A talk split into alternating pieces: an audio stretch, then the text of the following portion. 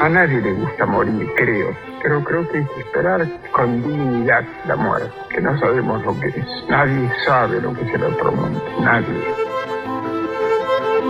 Ernesto Sábato se fue en silencio durante la madrugada, 55 días antes de cumplir 100 años. Fue uno de los hombres más influyentes de la cultura argentina, comprometido con la democracia y dueño de una pluma magistral. Creo que mis obras están llenas de imperfecciones, pero llenas de imperfecciones, realmente. Esto no es falsa modestia, lo digo con toda honestidad. Yo pienso que escribo mal muy a menudo, pero me consuela cuando pienso que se ha dicho que Dostoyevsky escribe mal y que Cervantes escribe mal. Pero es cierto que se escribe mal. Vivió y fue protagonista de dos siglos. El legado de sus obras destila su existencialismo pesimista, teniendo siempre presente la única certeza con la que aprendemos a convivir a diario, la finitud. La vida es una preparación para muerte y la muerte le da sentido a la existencia. Hombre provinciano, nacido en la localidad bonaerense de Rojas, hijo de inmigrantes italianos. Ernesto era el décimo de los once hijos varones de Giovanna Ferrari y Francesco Sabato. Siempre recordó su infancia como una época oscura, alejada de la inocencia de los niños. Mamá tenía mucha firmeza, papá jamás nos elogiaba lo que hacíamos, cumplíamos simplemente con el deber. Pese a aquellos años de introversión y frecuentes pesadillas, desde pequeño lo marcaron dos pasiones, la escritura y la pintura. La pintura no se puede contar, pero le puedo decir una cosa. Le dije una vez a alguien por la calle, me preguntó cómo era mi pintura. Digo, ¿usted ha leído algún libro mío? Dice, sí, digo, por ahí anda.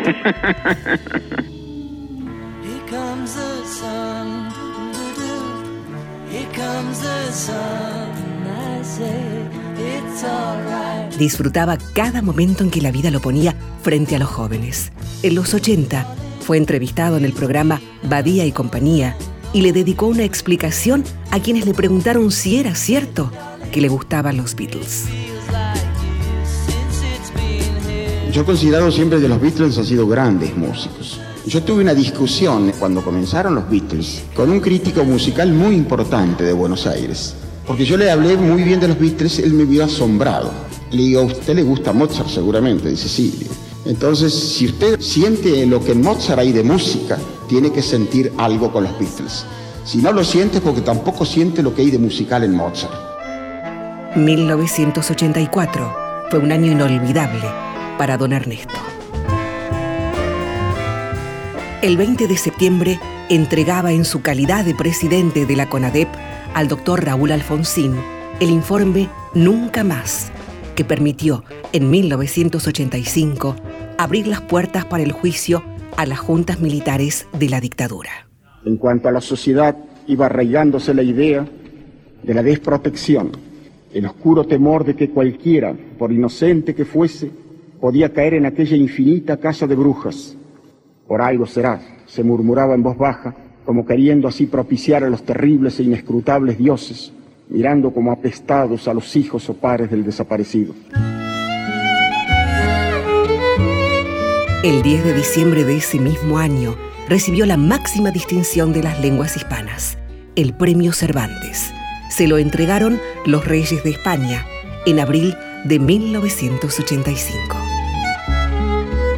Cervantes escribió el Quijote porque era un simple mortal, tierno, desamparado, andariego, valiente, quijotesco Miguel de Cervantes Saavedra el hombre que alguna vez dijo que por la libertad, así como por la honra, se puede y se debe aventurar la vida.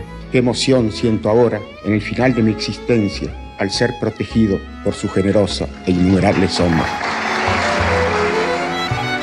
2004 fue una de las últimas apariciones en el homenaje que le hicieron al cierre del Congreso Internacional de la Lengua Española en Rosario. Querido maestro, no tengo palabras. Qué paradoja que el director de la Real Academia Española diga que no tiene palabras. Contenidos y memoria histórica. Radio Nacional.